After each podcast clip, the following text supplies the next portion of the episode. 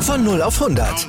Aral feiert 100 Jahre mit über 100.000 Gewinnen. Zum Beispiel ein Jahr frei tanken. Jetzt ein Dankeschön, rubbellos zu jedem Einkauf. Alle Infos auf aral.de. Aral, alles super.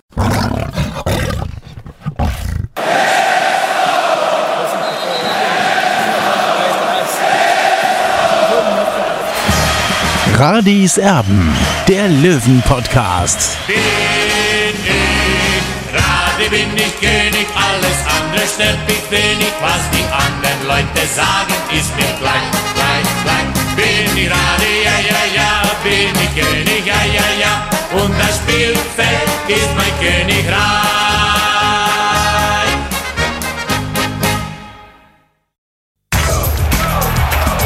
Radis Erben, der Löwen-Podcast.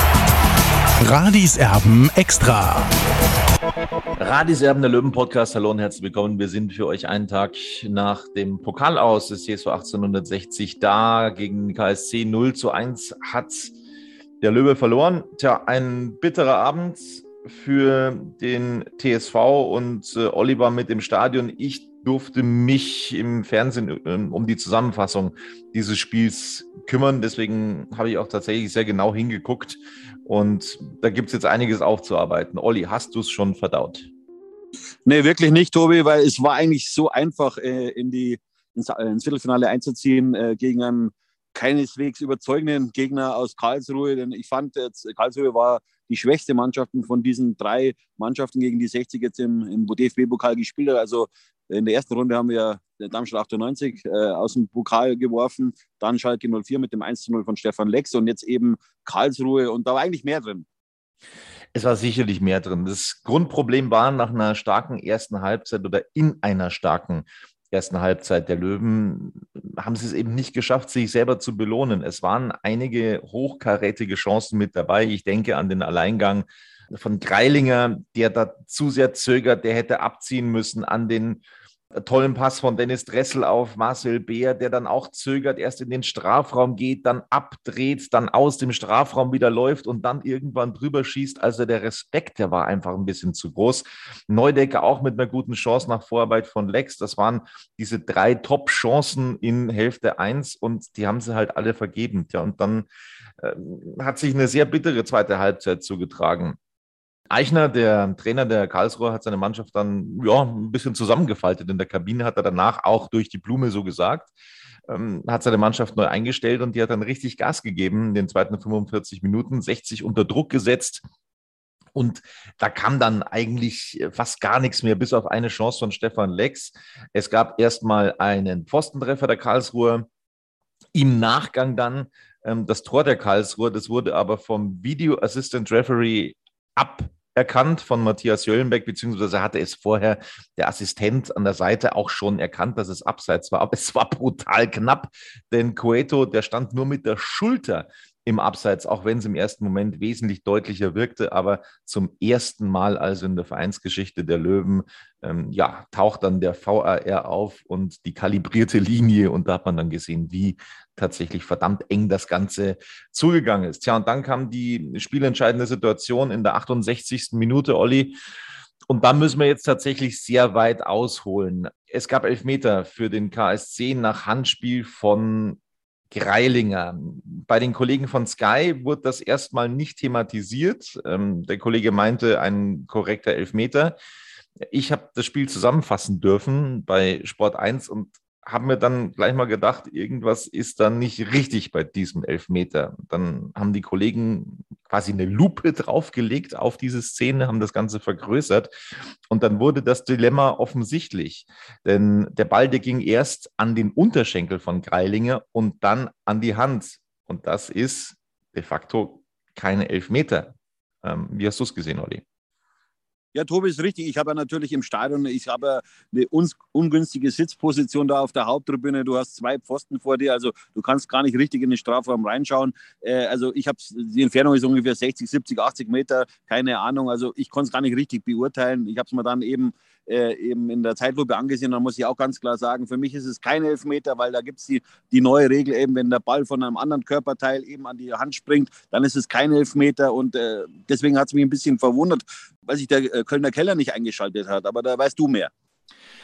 Also, ich muss jetzt tatsächlich ein bisschen ausholen und ein bisschen Monolog führen. Ich hoffe, ihr seht es mir nach, weil ich gestern auch noch mit einem Schiedsrichter gesprochen habe und so weiter und so fort, was es damit alles auf sich hat. Also, als der Video Assistant Referee eingeführt wurde, hat es mächtig viele Diskussionen und Kritik in der Öffentlichkeit gegeben, weil diese Entscheidungen zu lange dauern. Äh, das, das äh, gehöre nicht zum Fußball und es muss schneller gehen und das ist alles nicht mehr das, dasselbe und das ist blöd und so weiter und so fort. Ihr kennt die Diskussionen, ähm, die es da gegeben hat. Dann hat, äh, hat man sich international auch Gedanken gemacht, was können wir an Regeln einführen, um diese Prozesse zu ja, beschleunigen, ähm, damit es nicht mehr so viele Unterbrechungen gibt. Und dann hat man eben bei Handspiel im Strafraum gesagt, es muss eine eindeutige Fehlentscheidung des Schiedsrichters vorliegen, wenn der Video Assistant Referee eingreift. Tja, was ist jetzt eine eindeutige Fehlentscheidung? Wir können noch mal auf die Szene von Greilinger zurückgehen. Also, Greilinger rutscht, kommt aus dem Gleichgewicht, streckt die Arme aus, um wieder Gleichgewicht zu erlangen. So, in dem Moment hat Greilinger keine Kontrolle mehr über seinen Körper. Er rutscht einfach nur noch, versucht Gleichgewicht zu bekommen. Er hat auch keine Kontrolle über seine Hände. Hm, die gehen da einfach raus, damit er wieder ins Gleichgewicht kommt. Das ist schon mal die erste Fehlentscheidung, weil Greilinger eben keine Kontrolle mehr über die Körperteile hat in dem Fall. Und dann kommt die zweite eigentliche Fehlentscheidung des Schiedsrichters, dass nämlich kein Elfmeter mehr gegeben werden darf, wenn der Ball von einem Körperteil abgefälscht wird und dann an die Hand geht. So, ähm, das Problem bei Greilinger war, dass er in dem Moment, als der Ball die Hand berührt hat, die Hand über dem Kopf hatte. Das ist eine unnatürliche Handbewegung. Und das war quasi der Auslöser, warum Petersen, der keine Zeitlupe gesehen hat, gesagt hat, die Hand hat dann nichts verloren. Das ist für mich elf Meter. Der Instinkt von Petersen sagte, das ist elf Meter. So, warum hat der Video Assistant Referee jetzt nicht eingegriffen? Das ist ganz einfach. Es ist für den Videobeweis keine eindeutige Fehlentscheidung. Da heißt eindeutige Fehlentscheidung dann, wenn sich der Schiedsrichter so verguckt hat, wenn ihr Handelfmeter entscheidet, der Ball aber tatsächlich nur gegen den Kopf oder gegen das Knie oder gegen den Hintern oder was auch immer ging, dann ist es eine eindeutige Fehlentscheidung. Aber die Hand, die hat er berührt und deswegen hat sich der Video Assistant Referee nicht eingeschaltet. Jetzt sagt jeder völlig zu Recht, ja, was soll denn das? Warum gibt es dann diese Regeln mit, wenn der Ball abgefälscht wird und so weiter und so fort? Warum gibt es dann die? Es hat einfach den Grund, weil es immer diese Kritik gab mit den langen äh, Diskussionen um den äh, Video Assistant Referee. Schauen wir mal nach Nordamerika, äh, in der NFL, im Football, da gibt es dann sogar eine Werbeunterbrechung, wenn es Videobeweis gibt und so weiter. Da stellte man sich in Deutschland mal vor, was es da für Kritik geben würde. Also die Schnelligkeit, die vorgegeben wird, das war das Problem. Was ich nicht verstehen kann, dass man sich das einfach dann in so einer Situation nicht doch sagt, okay, wir schauen uns das Ganze nochmal an oder ähm, dass der Video Assistant Referee dann zum Hauptschiedsrichter sagt, du geh bitte nochmal raus und guck nochmal drauf. Gerade in so einer Situation da könnte man sicher diese Sache nochmal nachschärfen. Ähm, mit dem Handspiel, glaube ich, Olli, äh, da hat sich auch in der Bundesliga vieles gebessert in dieser Saison, braucht man nicht drüber reden. Aber das ist jetzt wieder mal so eine typische TSV 1860 Negativentscheidung, äh, wie wir sie kennen. 60 muss dafür irgendwie immer herhalten. Bitterer konnte es nicht laufen. Eigentlich ein ähm, ja, nicht korrekter ähm, Elfmeterpfiff, ähm, der dann die Entscheidung herbeigeführt hat. Das ist das, was ich für euch herausfinden konnte und ich hoffe, ich konnte es einigermaßen erklären. Überragend zusammengefasst, Tobi. Ja, also wir erinnern uns an das Viertelfinale gegen Bayern, als es diesen nicht berechtigten Elfmeter von Ribéry gab. Äh, da gab es noch keinen Videobeweis. Äh, ja, da hätte es äh, vermutlich auch dann richtige Diskussionen dann noch zusätzlich gegeben. Jetzt wieder durch einen Elfmeter im Achtelfinale ausgeschieden. Es ist einfach nicht die Disziplin des TSV 1860 und Karlsruhe spielt zum ersten Mal seit 26 Jahren Viertelfinale im DFB-Pokal. Ähm, es hätte viel Geld zu verdienen gegeben und das ist der nächste Punkt. Man hätte ohne weiteres dann die Verträge von Neudecker, von Hiller und so weiter und so fort verlängern können. Äh, man hätte vielleicht auch nochmal nachfassen können auf dem Transfermarkt, weil es ist ja auch offensichtlich geworden, Olli, ein Knipser fehlt einfach. Also wenn es gegen die ganz starken Gegner geht, dann fehlt ein Knipser, der einfach die Chancen dann auch reinmacht. Ja, und das ist jetzt das große Problem, die Finanzen beim TSV.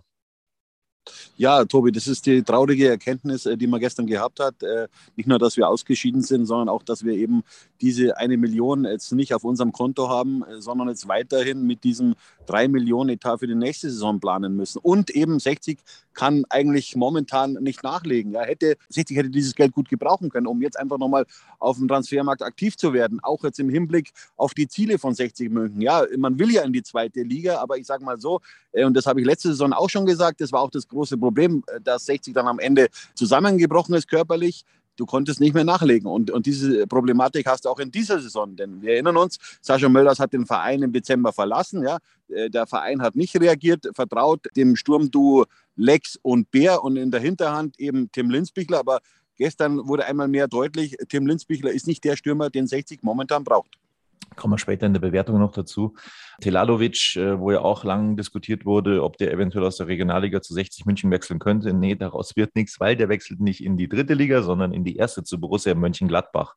Das ist erstmal abgehakt und man muss sich das wirklich mal vor Augen führen. Hätte 60 München gestern irgendwie in der ersten Hälfte vielleicht ein Tor gemacht äh, oder zwei und hätte die nächste Runde erreicht, dann wäre ungefähr ein Drittel ein Drittel des kommenden Drittliga-Etats verdient worden. Das ist unvorstellbar, Olli. Ja klar, du musst aber noch äh, natürlich die Siegprämie dann hättest du abziehen müssen, weil ich glaube schon, äh, dass der dass 60 da schon was gemacht hätte und dann die Mannschaft auch dann wieder belohnt hätte, keine Frage, aber es wäre trotzdem ein schöner Batzen auf dem Konto des TSV 1860 gewesen. So, steigen wir ein in die Bewertung der Löwen die in der zweiten Halbzeit dann tatsächlich abgebaut haben. Aber das ist ja dann auch wieder so eine hypothetische Frage. Ne? Also was wäre gewesen, wenn das Spiel dann, wenn der Elfmeter nicht gegeben worden wäre, wenn das Spiel nach 90 Minuten 0-0 gestanden hätte, dann hätte auch Karlsruhe vielleicht dann körperliche Probleme bekommen. Äh, vielleicht hätte sich dann wieder mehr ausgeglichen. Äh, ist eine schwierige Frage. Fangen wir an mit Marco Hille im Tor. Ähm, ich glaube, er hat seine Sache äh, gut gemacht. Er hatte in der ersten Halbzeit so gut wie gar nichts zu tun, war bei einem Freistoß gefordert, den hat er dann gehalten. Ansonsten viele Karlsruher Versuche, viele, die aber am Tor auch vorbeigegangen sind. Ähm, man kann ihm keinen großen Vorwurf machen, Note 3. So sehe ich es auch, Tobi. Note 3 ist genau richtig für ihn äh, beim Elfmeter. Ist natürlich auch Glückssache. Den hat er leider nicht halten können im Vergleich zur Vergangenheit, äh, wo er den einen oder anderen Elfmeter dann mal rausgefischt hat. Also es war eine ordentliche Vorstellung von Marco Hiller, deswegen die drei für ihn. Simi Belker hier auch eher mit einer hm, ja, durchaus ordentlichen Vorstellung. Ich schwanke so ein bisschen ähm, zwischen zwei und drei bei ihm. Äh, würde ihm die zwei sogar geben gestern. Das ging gegen den Zweitligisten. Ja, Semi Belker hier hat das recht ordentlich gemacht. Äh, es kam ja kaum zu Chancen äh, für den Karlsruher SC. Ich bleibe trotzdem bei der Note 3 für ihn. Stefan Salger hm, war für mich jetzt äh, nicht ganz so stark wie Semi hier gestern. Ähm, man hat natürlich auch gegen Karlsruhe gemerkt, ähm, dass so die Geschwindigkeit von ihm einfach fehlt. Das ist das alte Lied. Er ist nicht mehr der Allerjüngste und ähm, demzufolge äh, gibt es von mir die Note 3. Ja, Tobi, ich habe ihm auch die 3 gegeben, was mir aufgefallen ist bei Stefan Salger er hat natürlich äh, mitgeholfen, dass es wirklich relativ klar war von hinten raus, aber er hat natürlich auch zwei, drei eklatante Fehlpässe in seinem Spiel gehabt, aber ich sage mal so, gerade noch drei bei ihm. Philipp Steinhardt hatte kurz vor Schluss äh, den Ausgleich auf dem Fuß, als er angespielt wurde nach einem Freistoß von Tallich. Dann hat er den Ball drüber gejagt. Ansonsten ja eine durchwachsene bis unauffällige Partie von Philipp Steinhardt, Note 4. Ich habe ihm auch die vier gegeben, Tobi. Ähm, da muss einfach mehr kommen. Also er hat sich jetzt in den letzten Wochen und Monaten nicht unbedingt verbessert. Er ist auf einem Niveau geblieben. Äh, so die Überraschungsmomente fehlen mir bei ihm. Natürlich hat er nicht mehr seinen Zielspieler Sascha Mölders im Team. Ja, das, das hat er einfach blind funktioniert. Äh, da muss er sich ja auch erstmal wieder eingrooven. Äh, deswegen diesmal nur die vier ausreichend. Dann äh, rücken wir ein bisschen weiter nach vorne. Yannick Deichmann, der offensiv durchaus versucht hat zu wirbeln. Allerdings sind ihm da auch die Grenzen ein bisschen aufgezeigt worden hm, von den Karlsruhern, vom Zweitligisten. Ich fand es tatsächlich durchaus recht ordentlich. Ich äh, bin so auf der 2,5, deswegen gebe ich ihm die 2. Ja, Tobi, ich habe mich bei Yannick Deichmann für die 3 entschieden. Es war ein Auftritt mit Licht und Schatten. Mir persönlich gefällt er oder hat er jetzt in der Saison besser auf äh, der Rechtsverteidigerposition gefallen. Klar, 60 spielt jetzt in einem neuen System. Aber er ist noch nicht so der Alte oder beziehungsweise das, was er beim VfB Lübeck geleistet hat, äh, das kann er noch nicht so rüber transportieren auf diese Position bei 60 Minuten.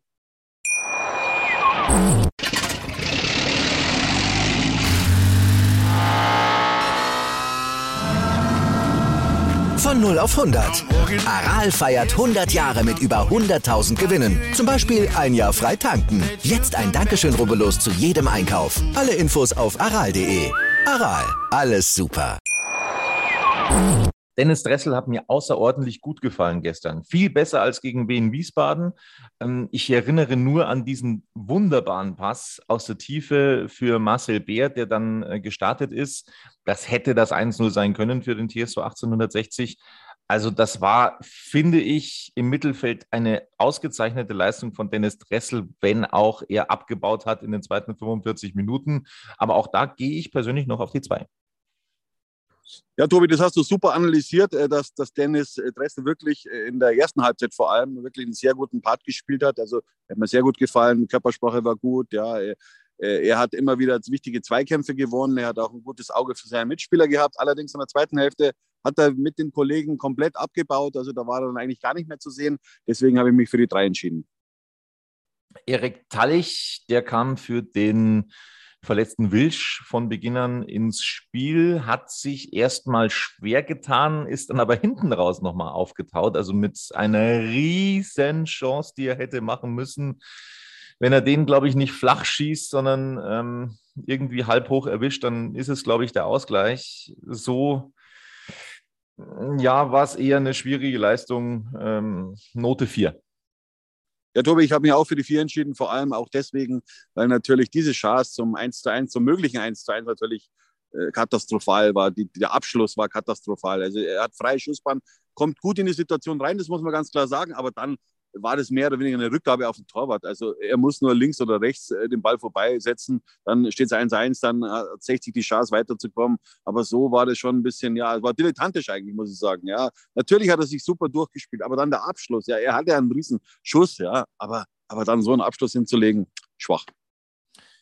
Der unglücklichste Löwe gestern Abend, das war Fabian Greilinger, eben wegen dieser Elfmetersituation, wo ich mich auch frage, warum keiner protestiert hat beim TSV 1860. Also das haben sie alle irgendwie so hingenommen. Ich glaube, wenn da ein bisschen mehr Kritik da gewesen wäre, dann hätten sie sich das vielleicht auch doch nochmal zusätzlich angeschaut, diese Szene. Aber das haben sie einfach so über sich ergehen lassen. Ich habe es nicht verstanden, warum das so war. Aber das nur noch ganz nebenbei. Ansonsten finde ich, war Fabian Greilinger mit der auffälligste Löwe in diesem Fußballspiel sehr viel Wirbel gemacht. Diese eine Chance, wo er dann zu sehr zögert zu Beginn, hat dann noch eine Chance aus der Distanz gehabt. Ähm, also hat wirklich aus allen Lagen auch geschossen. Ich fand das eine echt starke Vorstellung von Fabian Greilinger. Da bin ich jetzt gar nicht deiner Meinung, dass du ihm da äh, so ja, abgestraft hast. Ich gebe ihm tatsächlich, du wirst dir jetzt die Augen reiben, ich, ich, ich gebe geb ihm die Note 2. Ja, Tobi, aber ist okay, wenn du ihm die Note 2 gibst, aber man muss ja ganz klar sehen, äh, war der Mann des Spiels, ja. Er hat diese Riesenchance, wie er in den Strafraum eintaucht. Das war die Entstehung, wie er sich freigelaufen hat, wie er seinen Gegenspieler entwischt ist. Sensationell, ja. Aber dann, wenn ich frei vom Torwart auftauche und den Ball mehr oder weniger dem Torwart äh, aufs kurze Eck äh, gebe, obwohl ja, sage ich mal, es waren ja mehrere Möglichkeiten. Er kann ja flach unten äh, rechts reinschicken, oben rechts. Klar ist er Linksfuß, keine Frage. Ist ein bisschen schwieriger aber das ist halt dann auch eben Qualität, ja. Und, und das war einfach nicht äh, aus meiner Sicht Drittligareif, ja. Also, äh, sorry, wenn man so frei vom Torwart auftaucht und dann eigentlich alle Möglichkeiten hat und dann eben so am Torwart so scheitert, ja, dann muss ich sagen, ja, dann, dann fehlt da was. Und dann natürlich auch der Elfmeter, er war die tragische Figur, ja. Äh, klar, wir wissen, unberechtigter Elfmeter, aber trotzdem war er da dabei und da kann ich ihm keine Note 2 geben, Tobi. Also äh, man muss ja auch sagen, dieses Spielniveau gestern war jetzt ja nicht so äh, überdurchschnittlich, äh, muss man auch sehen. Ja. Deswegen, das muss ja auch in die Berechnung mit einfließen. Deswegen kann man ihm keine 2 geben aus meiner Sicht. Ich habe mich für die 4 entschieden, das heißt ausreichend, alles gut. Ja, ich will es nochmal erklären. Also es ging erstmal gegen einen Zweitligisten. Insofern ist das immer was anderes. Ähm, da muss man dann schon irgendwie eine andere Schablone drauflegen, finde ich persönlich, wenn es gegen eine klassenhöhere Mannschaft geht. Und wenn es eben vielleicht gegen einen Drittligisten gegangen wäre, dann hast du eben auch nicht einen Gersbeck da hinten drin stehen. Vielleicht hätte er sich dann auch äh, in der einen oder anderen Szene leichter getan. Also ich finde, man kann ihm gestern eigentlich überhaupt keinen Vorwurf machen in diesem Spiel. Ich fand das tatsächlich sehr positiv und wenn er so in der dritten Liga spielt, dann werden wir noch viel Freude in der Rückrunde jetzt haben mit Fabian Greilinger. Deswegen gab es diese gute Note von mir. Ich habe ihn tatsächlich sehr, ähm, ja, richtig gut gesehen in diesem Spiel. Ist ja in Ordnung, Tobi. Man kann ja, ja immer mal unterschiedlicher Meinung sein. Das, das macht es ja genauso reizvoll. Genau. Dann 89. Minute, Quirin Moll ohne Bewertung kam für ihn in die Partie. Warum er so spät kam, Quirin Moll, ja, verstehe ich nicht, um ehrlich zu sein. Also es wäre schon mal so eine, so eine Möglichkeit noch gewesen, um vielleicht irgendwie mit seiner Erfahrung dann auch ähm, ja, den Bock nochmal umzustoßen. Tatsächlich hat dann Kölner komisch gewechselt, kommen wir gleich zu. Richie Neudecker, auch eher auffällig, finde ich, allerdings eben nicht so, ah, wie soll ich es formulieren, nicht so entscheidend, nicht so zwingend wie er das einfach sein müsste. Allerdings habe ich ihn jetzt nicht schlecht gesehen. Er bekommt von mir die Note 3. Ja, Tobi, ich habe ihm die 4 gegeben, weil er hat viel zu viele Fehlpässe in seinem Spiel gehabt und er ist, dann auch körperlich angebrochen nach der Halbzeit und er hätte sich ja eigentlich, er weiß ja, dass er am kommenden Samstag äh, keinen Einsatz hat gegen Türkgücü München im Stadtderby äh, und da hätte er sich mehr plagen müssen und da ist ihm irgendwie auch der Saft ausgegangen. Das war auch dann eben symbolisch eben für das ganze Spiel von 60 München und dass der Trainer ihn dann ausgewechselt hat, das hat schon seinen Grund gehabt. Er hat sich da einfach nochmal frische Kräfte erwartet, äh, aber da kommen wir später dazu. Also für die Note 4 für ihn. Ja, warum übrigens das Vogelgezwitscher im Hintergrund zu hören ist, das liegt einfach daran, dass Olli gerade an der Grünwalder Straße ist und äh, den Podcast von dort aufnimmt. In der 72. Minute kam für Neudecker Staude in die Partie. Also ich hätte Neudecker draufgelassen, nachdem er ja am Samstag tatsächlich eben auch gesperrt ist. Ich verstehe nicht, warum er ihn runtergenommen hat. Staude ist mir nicht weiter aufgefallen. Dann in diesen verbleibenden 18 Minuten Note 4. Ja, ich habe Staude auch die 4 gegeben. Er hat den einen oder anderen guten Ball dabei gehabt, aber trotzdem, äh, da muss da mehr Präsenz kommen. Äh, man, so viele Chancen bekommt der Keanu Staude auch nicht. Ja? Da muss man einfach dann schon anders performen, wenn man in die Startelf will. Und das habe ich nicht gesehen. Und wie gesagt, 60 hat dann äh, brutal abgebaut aus meiner Sicht. Natürlich haben sie dann nochmal eine Konterchance bekommen, eben zu der Chance von, von Erik Talik, äh, wo wir vorhin schon drüber gesprochen haben. Aber äh, Karlsruhe hat sich ja dann auch hinten reingestellt. Das muss man ja auch sagen. Die waren zufrieden mit dem 1 zu 0. Die haben das clever runtergespielt, wie, so, wie es eben so ein Zweitliges eigentlich auch macht. Und da hätte ich mir von Stadion einfach mehr erwartet. Marcel Beer, ich glaube, in der dritten Liga hätte er ein Tor gemacht. Also auch er war sehr, sehr auffällig. Auch er hatte ja richtig gute Möglichkeiten. Hat sie eben nicht genutzt, war bei der einen völlig nervös, als er dann in den Strafraum eingedrungen ist und hat sich gefragt, was soll ich denn jetzt machen eigentlich mit dem Ball? Ähm, da hat er zu sehr überlegt. Da war er eben nicht dieser Instinktstürmer, da war er nicht dieser Knipser. Das ist das Problem gewesen in der äh, Situation. Note 3 von mir. Ja, ich habe mich, jetzt weiß ich es vielleicht gar nicht mehr, Tobi, drei oder vier. Also drei. in der ersten Halbzeit. gegeben. Ich habe nur die drei dann noch gegeben, ja. Ähm, er war in der ersten Halbzeit einer der Aktivposten, äh, muss man ganz klar sagen, neben Stefan Lex und Dennis Dressel. Zweiten Halbzeit hat er auch abgebaut. Ja, das hat natürlich schon an den Kräften gezehrt, dieses intensive Spiel von 60 München in der ersten Halbzeit. Und das hat man dann ganz deutlich gemerkt. Dann hat er auch mit abgebaut. Und warum ihn der Trainer dann ausgerichtet hat, kann ich nicht ganz nachvollziehen, weil man braucht nicht glauben, dass ein Tim Linzbichler zum Beispiel äh, ein 1 zu 1 Ersatz ist äh, für Marcel B. Also das sind dann schon auch deutliche Unterschiede. Ja, das ist das Problem des TSV 1860. Oder das Problem von Michael Kölner, dass eben dann ja aktuell keine adäquaten Spieler für so einen Gegner da sind, um dann einen zu bringen. Und ja, was soll ich, was soll ich immer wieder sagen? Es tut mir so wahnsinnig leid für den Jungen, für Tim Linsbichler. Aber er, er wird nicht der beste Torschütze in der Geschichte des TSV 1860 werden, auch wenn er mittlerweile ein Publikumsliebling geworden ist, warum auch immer. Aber sorry, der hatte gegen Karlsruhe auf dem Platz tatsächlich nichts verloren. Das muss ich jetzt einfach mal so deutlich sagen. Und das hat man dann eben auch gesehen. Äh, wir haben zahlreiche Zuschriften bekommen, was denn ähm, das sollte gestern mit Linzbichler und ja. Ich, ich, ich weiß es ehrlich gesagt auch nicht. Ich bin da ratlos, warum er ihn immer wieder bringt. Man hat gestern ganz klar gesehen, dass Tim Linzbichler in diesem Moment die Klasse fehlt. Ähm, und deswegen kann es auch nur die Note 5 geben für Tim Linzbichler. Ja, Tobi, die Beurteilung ist natürlich hart, keine Frage. Bei mir gibt es auch leider nur die 5. Es reicht einfach nicht. Ja. Das muss man so deutlich sagen. Mir tut der Junge auch leid, weil er ist ein sehr sympathischer Kerl. Aber im Fußball ist eben, oder Fußball ist Leistungsgesellschaft oder Leistungsgeschäft. Und äh, deswegen muss man liefern. Und äh, Tim Lenzbichler konnte gestern wieder nicht liefern. Leider. Dann Stefan Lex, der Kapitän, auch er, ja, war in den anderen Pokalspielen präsenter, auch er war in den anderen Ligaspielen zuletzt präsenter. Aber ich finde nicht, dass er es schlecht gemacht hat. War ganz ordentlich, der hatte nicht die ganz großen Chancen oder hatte überhaupt eine, eine wirklich gute Abschlusschance? Ich glaube nicht. Ähm, das hat gestern so ein bisschen gefehlt, war gestern mehr der Vorbereiter bei den Löwen. Dennoch würde ich ihm ja, ich schwanke zwischen drei und vier. Ich gebe ihm noch die drei.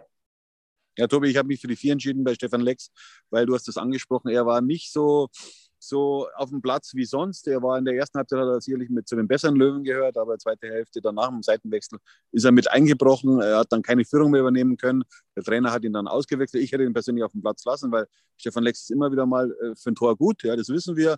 Was sich der Trainer dabei gedacht hat, ich kann nicht in seinen Kopf reinschauen. Äh, also ja, äh, Note 4 für Stefan Lex. Dann kam Merve Biancardi in der 81. Minute. Also wenn, dann hätte ich ihn eher gebracht, den Biancardi. Ähm, das ist ein Spieler, den man tatsächlich eher bringen kann mit Zweitliga-Erfahrung. Er hat in der 81. Minute nicht mehr performt, braucht man nicht darüber diskutieren. Note 5 für Merve Biancardi. Ich weiß nicht, liegt es daran, dass er eben angeschlagen war oder verletzt war zuletzt? Der baut irgendwie komplett ab momentan. Ja, Tobi, der Trainer, wir haben mit dem Trainer im Trainingslager in Belek gesprochen. Er hat gesagt, er hat das, ist vielleicht bei ihm auch nur eine mentale Geschichte, weil er hat, laut den Bildern hat er keine Verletzung mehr, ja, aber er traut sich noch nicht so richtig. Und das hat man eben gestern im Spiel ganz deutlich gesehen. Er, er hat sich nicht richtig geplagt, nicht richtig reingeworfen. Er war 15 Minuten ungefähr auf dem Platz und dann erwarte ich mir einfach von so einem Spieler mehr, der wieder zurück in die Startelf will. So sieht das aus. Ähm, was ich mich dann auch manchmal frage, Olli, also es wird immer auf Linzbichler gesetzt, er wird pauschal immer 20 Minuten vor Schluss eingewechselt, mindestens. Was ich mich dann frage, warum bekommt nicht mal dann ein anderer vielleicht die Möglichkeit, sich zu präsentieren? Ein Knöferl, ein Kocic zum Beispiel würden mir da einfallen, ähm, die mal reinzuwerfen. Die sind unbekümmert, die sind sehr jung. Äh, wäre das vielleicht mal eine Option, das zu probieren, weil mit Linzbichler äh, funktioniert es de facto nicht. Nein, äh, Tobi, das ist alles auf einem Niveau ungefähr. Also ich sage einfach, das ist einfach nicht die Drittligareife, die sich äh, Michael Köln erwartet. Gut, er hat den Kader so zusammengestellt. Sie wollten auch einigen Spielern aus dem Nachwuchs eine Chance geben, aber die Jungs sind noch nicht so weit. Und deswegen kann ich nur einmal mehr appellieren, äh, Löwen verstärkt euch. Und wie? Ja, und wie? Das ist natürlich jetzt leicht gesagt von mir, keine Frage, weil wir wissen nicht, wie es äh, bei den Finanzen bei 60 München aussieht, ja, aber, aber trotzdem, man hat Ziele, ja, man hat äh, klar ausgegeben. Äh, Präsident Robert Reising hat gesagt, wir wollen besser als Vierter werden, also Platz drei theoretisch. Ja. Äh, es wird schwer mit diesem Kader. Äh, ich kann mich da nur wiederholen. Ich habe das auch in der vergangenen Saison gesagt, dass der Kader einfach viel zu dünn ist. Und jetzt hast du auch das Problem, dass du verletzte Spieler hast. Ja? Du, du hast Daniel Wein draußen, der läuft immer noch mit dem Holzfuß hier rum. Dann hast du Marius Wilsch, der wird am Samstag im Derby gegen Türkgücü nicht zum Einsatz kommen. Der war heute auch nicht beim Training dabei mit den Reservisten. Also du hast, und dann fällt Richard Neudecker gesperrt aus, also du hast eine Gelbsperre. Du hast letztes Jahr viel Glück gehabt, deswegen bist du auch am Ende Vierter geworden. Ja? Aber, aber heuer hast du einfach auch äh, Personalsorgen. Also zum Glück, toi, toi, toi. Äh, wir haben noch keinen Corona-Fall gehabt in den letzten Wochen, im Gegensatz zu anderen Vereinen. Ja, Neudecker, Goden. Neudecker, Goden. Ja, das, das, ist ja schon lange her, Tobi. Also äh, das muss man auch sagen. Ende also, November, Ende November, letzten Wochen, ja, okay, gut. Also. Ja, in den letzten, ich rede jetzt von den letzten Wochen. Omikron, äh, seit dieser Variante hat es ja schon den einen oder anderen Fall in der dritten Liga gegeben. Also da sind wir zum Glück verschont worden. Das will ich damit sagen. Also das wird vielleicht alles noch auf uns zukommen. Ja? Und, und äh, wenn andere Vereine wie Eintracht Braunschweig überlegen, aufgrund dieser Corona-Situation nochmal nachzulegen und, und, wir sagen, ja, es ist alles gut und, und wir vertrauen auf diese Mannschaft. Das ist ja prinzipiell richtig äh, von Michael Kölner. Aber er kann nicht reagieren in der Offensive. Und, und das ist das Problem für ihn. Ja? Und, und, und am Ende wird er sich dann wieder selber sagen, vielleicht hätte ich doch was machen müssen, aber da müsste 60 aus meiner Sicht mehr ins Risiko gehen. Ja? Und, und äh, klar ist es keine Garantie, dass man dann am Ende aufsteigen wird, aber ist zumindest ein Versuch wert. Momentan vier Punkte Rückstand auf Platz zwei hat der TSV 1860. Sieht eigentlich gut aus, aber es sind halt noch 17 Spiele und es können sich auch noch viele verletzen. Es können noch viele Sperren sich einhandeln. Der Kader ist brutal dünn. Äh, das, was wir immer sagen. Naja, wir werden sehen. Ähm, wir werden sehen, was Günter Gorenzel noch zaubern kann. Wir sind sehr gespannt. Was glaubst du jetzt gegen Türkgücü im Olympiastadion? Ist es für den Kopf erstmal auch gar nicht so einfach nach diesem 0 zu 1?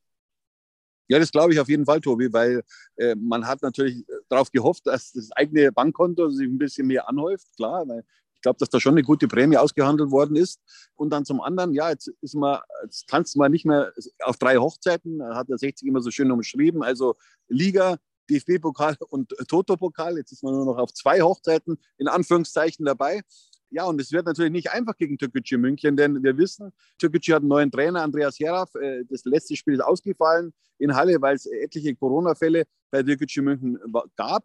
Aber die Mannschaft ist seit Dienstag wieder auf dem Trainingsplatz und ja, da erwartet uns einiges aus meiner Sicht. Wir erinnern uns noch an das Hinspiel 1 zu 1. Also da hätten wir uns nicht beschweren dürfen, wenn wir als Verlierer vom Platz gegangen wären. Äh, klar hat sich ein bisschen was in der Personalsituation bei Türkgücü München verändert. Peter Sliskovic ist ja vor einigen Tagen zum SVW in Wiesbaden gewechselt. Äh, aber ich glaube, den hat äh, der neue Trainer Andi Heraf sowieso nicht auf seiner Rechnung gehabt. Also die werden ähnlich spielen wie wir und, und dann kann man gespannt sein, was da auf 60 München zukommt. Weil beide Mannschaften werden nicht das Spiel machen, davon gehe ich aus, weil bei 60 München fehlt auch Richard Neudecker, äh, der zentrale Mittelfeldspieler. Also 60, äh, ich weiß nicht, äh, was. Wird da, da, wird da ähm, dann Deichmann nach vorne rutschen? Möglicherweise, ja, das wäre mal ein Experiment, äh, dass er mal auf der 10 spielt vielleicht. Oder und Moll, Moll für ihn rein, ja. Ja, und, oder er gibt Jano Staude eine Chance auf der 10. Das weiß ich jetzt noch nicht, da kann ich noch nicht in, in den Kopf des Trainers reinschauen. Aber ja, es wird keine einfache Aufgabe. Ja, und, und Türkgücü will uns natürlich eben äh, stolpern sehen. Das ist keine Frage. Und die brauchen natürlich selber die Punkte auch. So sieht das aus. 60 München, also vor dem Drittligaspiel im Olympiastadion gegen Türkgücü. Für die ist es die 2022er Premiere, nachdem das erste Spiel ja ausgefallen ist. Ähm, genau, also wir sind gespannt wollen natürlich noch mal kurz sagen, dass es sehr, sehr bitter war, wie 60 München ausgeschieden ist aus dem Pokal. Und es gibt ja immer, ne, also wenn eine Mannschaft einen Elfmeter bekommt, wenn die Mannschaft, die den Elfmeter bekommen hat, danach befragt wird, wie war denn das so mit dem Elfmeter, dann bekommst du zu 90 Prozent die Aussage, ja, klarer Elfmeter. Ähm, dann gibt es ab und zu die Aussage, ja, kann man geben. Und wenn dann die gegnerische Mannschaft schon sagt, der Trainer schon sagt, ja, das war ein glückliches Tor, dann glaube ich, weiß jeder Bescheid, äh, wie dieser Elfmeter war. Wenn das der eigene Trainer schon sagt, das war ein glückliches Tor, dann kann man, glaube ich, äh, gut nachvollziehen, wie das so war für diejenigen, die es nicht gesehen haben. Also, der Video Assistant Referee, er hat in dem Fall nicht eingegriffen. Ich habe die Problematik dazu erklärt. Es ist bitter gelaufen, wieder mal für den TSV 1860. Das war's von Radis Erben am Samstag. Da gibt es also das Spiel im Olympiastadion und dann sind wir wieder für euch mit einer neuen Ausgabe von Radis Erben im Löwen-Podcast da. Bis dann. Servus. Servus. Wie viele Kaffees waren es heute schon? Kaffee spielt im Leben vieler eine sehr große Rolle. Und das nicht nur zu Hause oder im Café, sondern auch am Arbeitsplatz. Dafür gibt es Lavazza Professional. Kaffee am Arbeitsplatz, der genauso lecker schmeckt wie in eurem Lieblingscafé. Die perfekte Kaffeelösung für jede Art von Unternehmen. Klein, mittel, groß. Ihr habt auf jeden Fall einen Kaffee, der schmeckt. Die richtige Motivation für eure Arbeitstage. Alle Infos zu Lavazza Professional findet ihr auf lavazzapro.de mit allen Kaffeelösungen für euer Büro.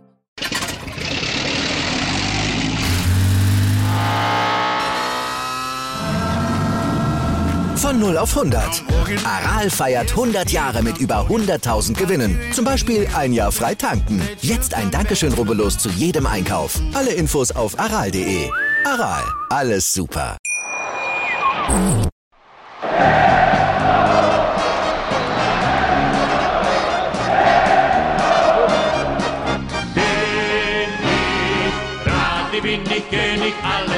Andere stört mich wenig, was die anderen Leute sagen, ist mir gleich, gleich, gleich. Bin ich gerade, ja, ja, ja, bin ich König, ja, ja, ja, und das Spielfeld ist mein Königreich.